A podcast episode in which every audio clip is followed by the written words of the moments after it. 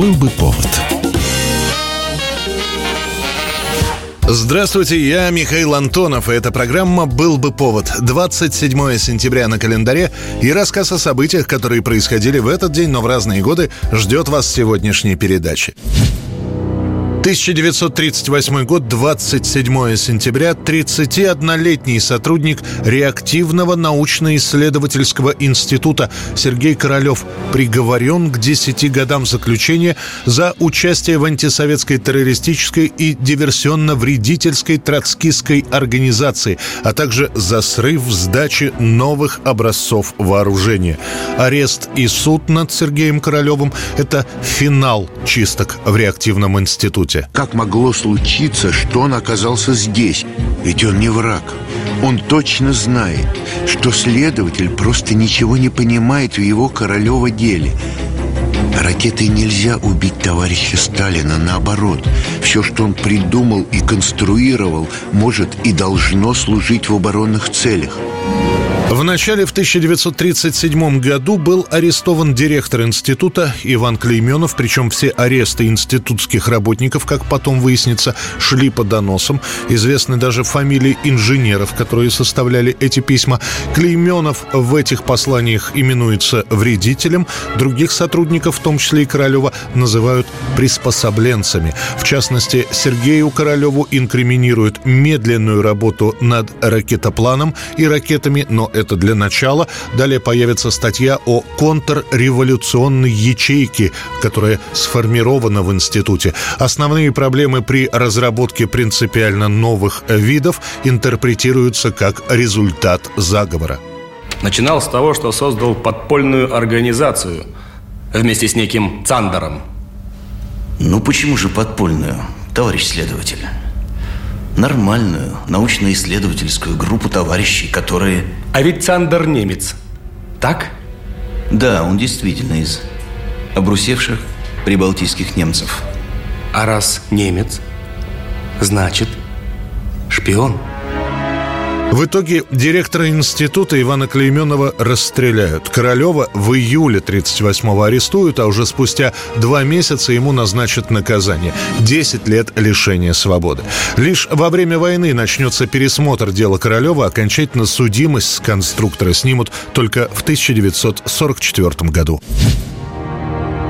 27 сентября 1940 год. К началу этого месяца, спустя год с небольшим после вторжения в Польшу, всем становится ясно – гитлеровская Германия просто так останавливаться не собирается. Главная цель Англия, второстепенная, так, по крайней мере, думают, Советский Союз.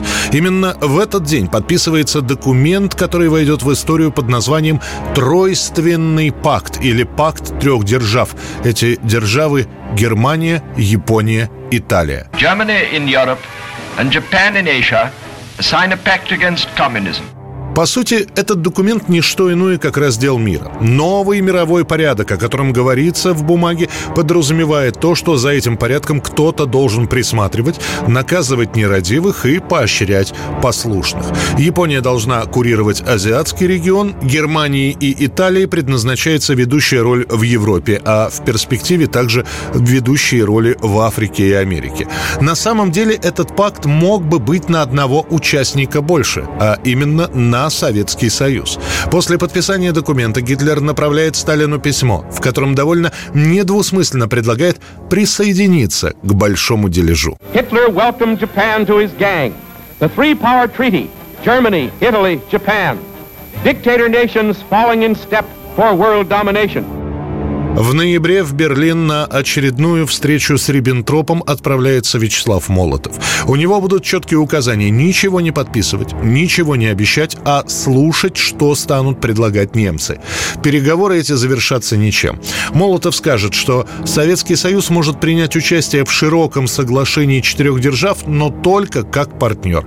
В печати опубликуют официальные сообщения о том, что обмен мнениями протекал в атмосфере взаимного доверия. Однако на самом деле Гитлер после этой встречи Молотова-Риббентропа на Сталина обидится и решит, что у того есть свои планы по мировому господству. 27 сентября 1991 год. Комсомола больше нет. Решение о самороспуске принято на внеочередном 22-м чрезвычайном съезде. Почти месяц понадобился молодежной советской организации, чтобы понять, а что после августовских событий 91-го будет дальше. Уже закрыта газета «Правда», уже меняют статью в Конституции, исключая фразу про руководящую роль коммунистической партии, Одним словом, идеология, если и не рухнула полностью, то держится исключительно на морально-волевых качествах. К осени 91-го оказывается, что быть молодым коммунистом – это уже не столь перспективно, как каких-то 15, 20, 30 лет назад. Экстренное собрание в ЛКСМ решено провести быстро и без пафоса в московской гостинице «Орленок». Нет ни бюста Ленина, ни торжественных речей, ни множества делегаций. Собрались те, кто был в Москве и в ближайших городах, остальным обещали результаты сообщить. Многие надеются, что будет объявлено о каком-то новом молодежном формировании. Но с нами останутся, я думаю, рядовые комсомольцы, которые, которым нужна эта организация. Рядовые комсомольцы, которые на заводах, на фабриках, которые, интересы которых необходимо защитить э, в сегодняшней ситуации, которым, может быть, сейчас они этого и не понимают совсем так ясно. Но со временем необходимость такая появится. И мы, думаю, не дадим комсомолу, как говорится, ну, распасться. Однако на вот этом внеочередном съезде ВЛКСМ уже вступительная речь первого секретаря Владимира Зюкина все расставляет на свои места.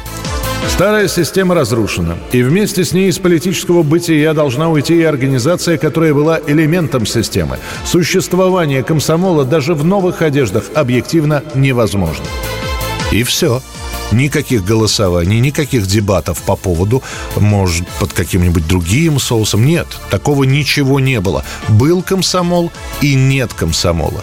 Недвижимая собственность в ЛКСМ передается на баланс предприятия Содружества 91. Денежные средства распределяются между 23 правоприемниками, исходя из количества членов Союза молодежи. Аппарат ЦК ВЛКСМ упразднялся. Итак, я предлагаю отдать собственность ЛКСМ государственным молодежным структурам. Спасибо за внимание. На решение о распуске Всесоюзной Ленинской коммунистической организации молодежи понадобилось всего полдня. Правда, как вспоминали очевидцы, в финале, когда уже все стали расходиться, вдруг кто-то запел «Не расстанусь с комсомолом, буду вечно молодым». Песню делегаты допевали хором. Не расстанусь с комсомолом, буду вечно молодым. Не расстанусь с комсомолом, буду вечно молодым. 1984 год, 27 сентября, названная в честь фильма Жан-Люка Гадара немецкая группа «Алфавиль» выпускает в этот день свой первый альбом. Это будет успех и, по сути, единственный для этого коллектива. Надо сказать, что в начале песни были не столь популярными, да и сам жанр, в котором работала группа, синти-поп, уже умирал.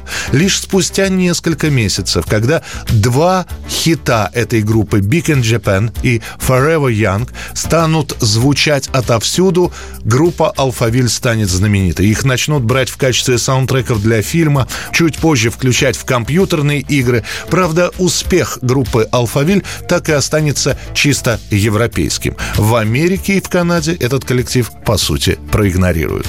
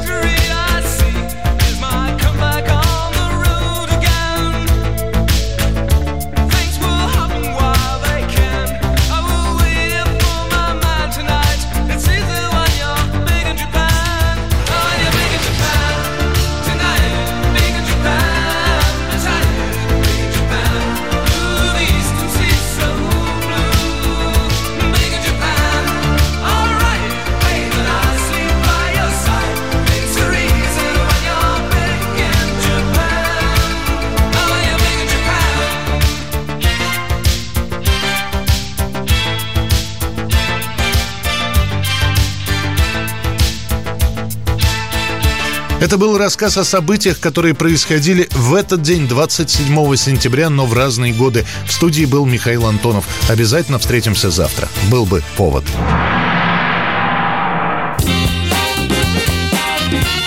Был бы повод.